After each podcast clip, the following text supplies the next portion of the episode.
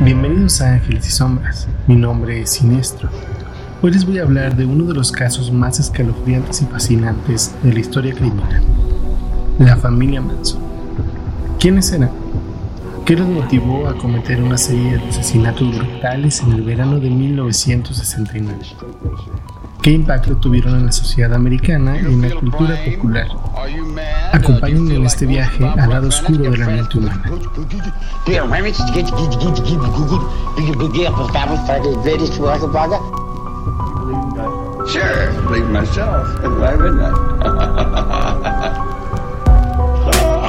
Which one? Y sombras. Relatos paranormales.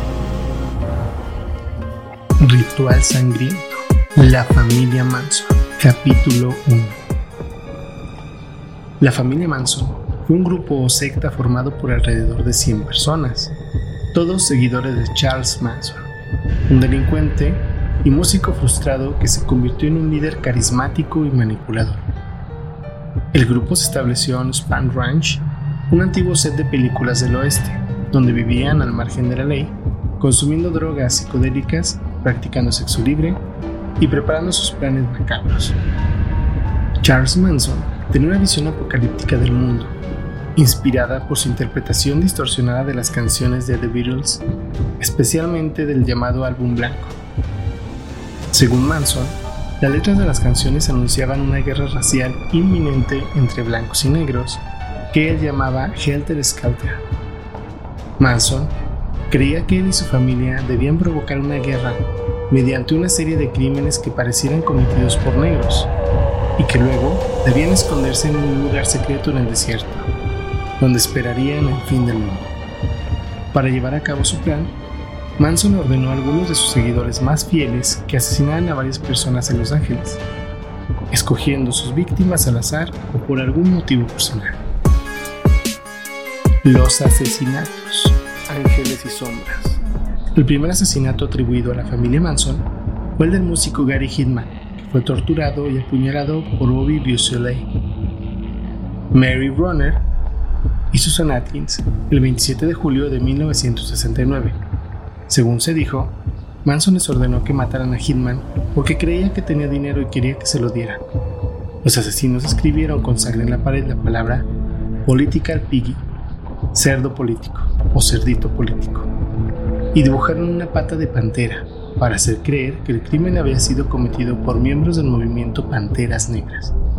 La noche del 8 al 9 de agosto de 1969, cuatro miembros de la familia Manson entraron en la casa del director Roman Polanski y su esposa, la actriz Sharon Tate, que estaba embarazada de ocho meses y medio.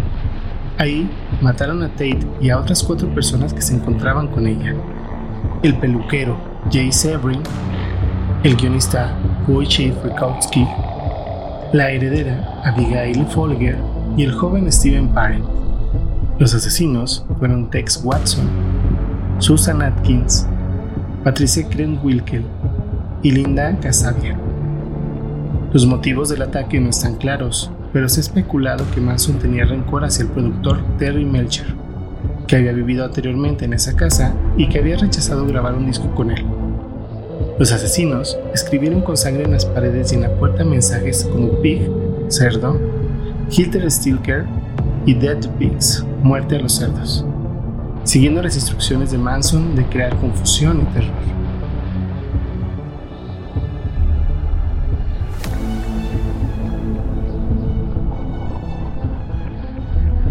La noche siguiente, el 10 de agosto de 1969, otros tres miembros de la familia Manson asesinaron al matrimonio formado por Lennon y Rosemary LaBianca en su casa de Los Feliz.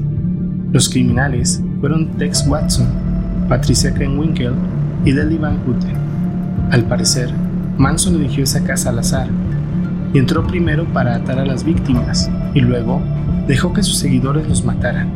Los asesinos también dejaron mensajes con sangre como Rise, levántense, Dead to Pigs y Hilder Stilker.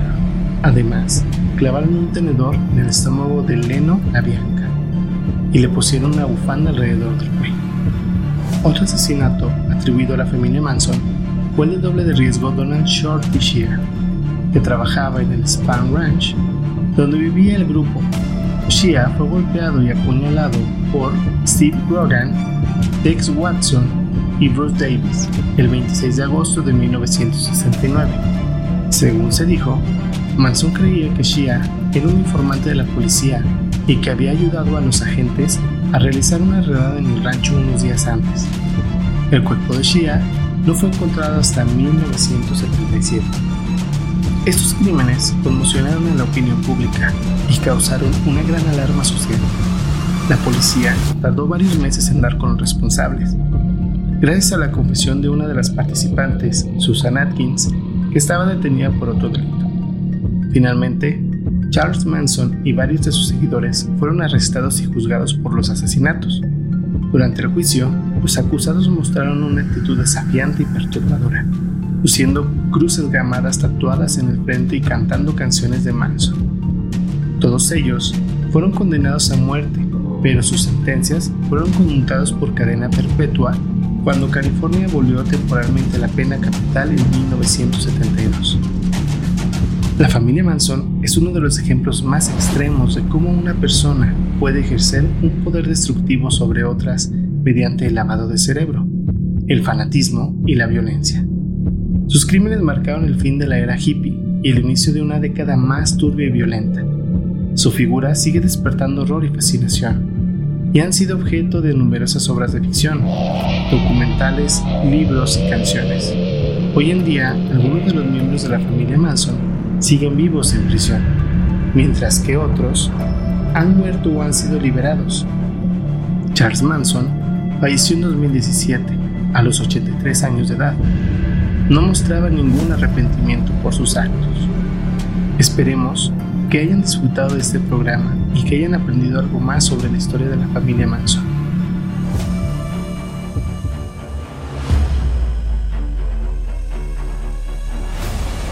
te gustó la historia regálame un like y no olvides seguirme en redes sociales. Puedes escuchar mi contenido a través de plataformas de streaming de audio. Suscríbete a mi canal de YouTube y activa la campanita para que no te pierdas ninguna de las historias que estaré compartiendo contigo.